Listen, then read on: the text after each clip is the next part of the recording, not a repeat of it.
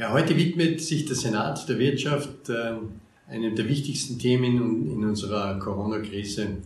Und das ist die Liquidität für unsere EPUs, KMUs, für die Mittelstandsbetriebe, für die familiengeführten Betriebe, die im Endeffekt nicht vorhanden ist.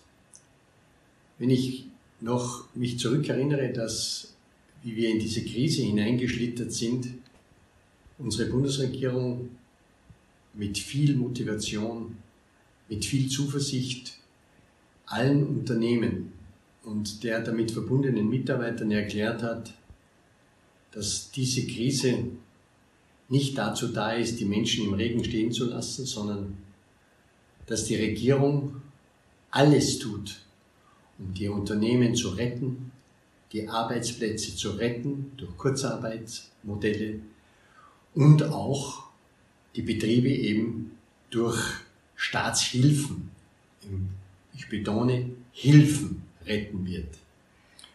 Das Problem ist, dass wir äh, jetzt zwei Monate hinter uns haben, dass wir viel Ankündigungen bekommen haben. Aber ich möchte sagen, dass an sich außer der Kurzarbeit, dem Kurzarbeitsprogramm, nichts passiert ist. Es sind die Beziehungen zwischen den Unternehmen, speziell jenen Unternehmen, die in den letzten Jahren nicht große Gewinne geschrieben haben, ja gar keine Gewinne geschrieben haben, weil sie ständig investieren mussten oder investiert haben, die fallen bei den Programmen, bei den Förderprogrammen komplett durch den Rost.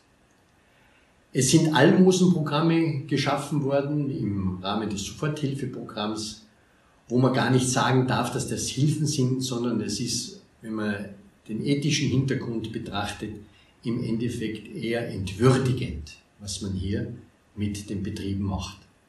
Eines möchte ich betonen für die, für die Politik und für ihre Dienstleister äh, und den Institutionen, die damit verbunden sind, dass all diese Unternehmer unverschuldet in diese Situation hineingeraten sind.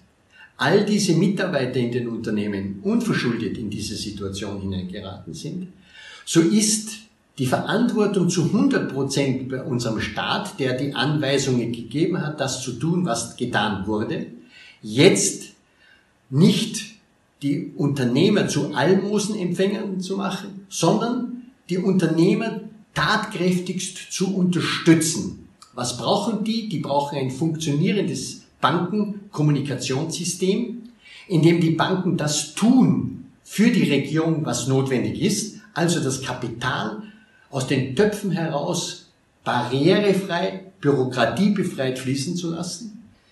Und andererseits brauchen wir von den, von den Institutionen die Hilfen, die, die lösungsorientierten Hilfen, die äh, die Unternehmer auch wieder, den Unternehmer wieder Mut schaffen, äh, dass die mutig werden. Ähm, der Senat der Wirtschaft will seine äh, äh, Botschaft nicht darin sehen, irgendwen zu kritisieren, schon gar nicht persönlich Menschen zu kritisieren, die in dieser schweren Zeit auch viel auf sich laden, um äh, ähm, eben wie gesagt die Verantwortung so gut wie möglich zu leben. Wir wollen nicht äh, hier äh, Institutionen angreifen. Wir wollen nur mithelfen, barrierefrei und im Sinne unserer Demokratie Gestaltungslösungen vorzuschlagen, die dann man umsetzen kann.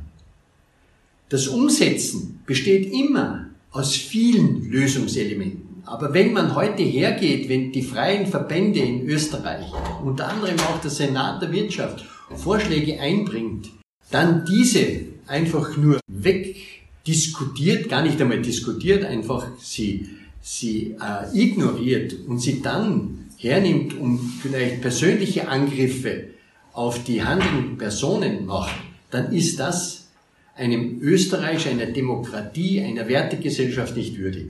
Deswegen schlagen wir vor vom Senat, machen wir einen Schulterschluss zwischen allen Machern und allen Mutmachern in unserer Gesellschaft um Österreich aus diesem wirklich schwierigen Zeiten wieder in sonnige Zeiten hineinzuführen.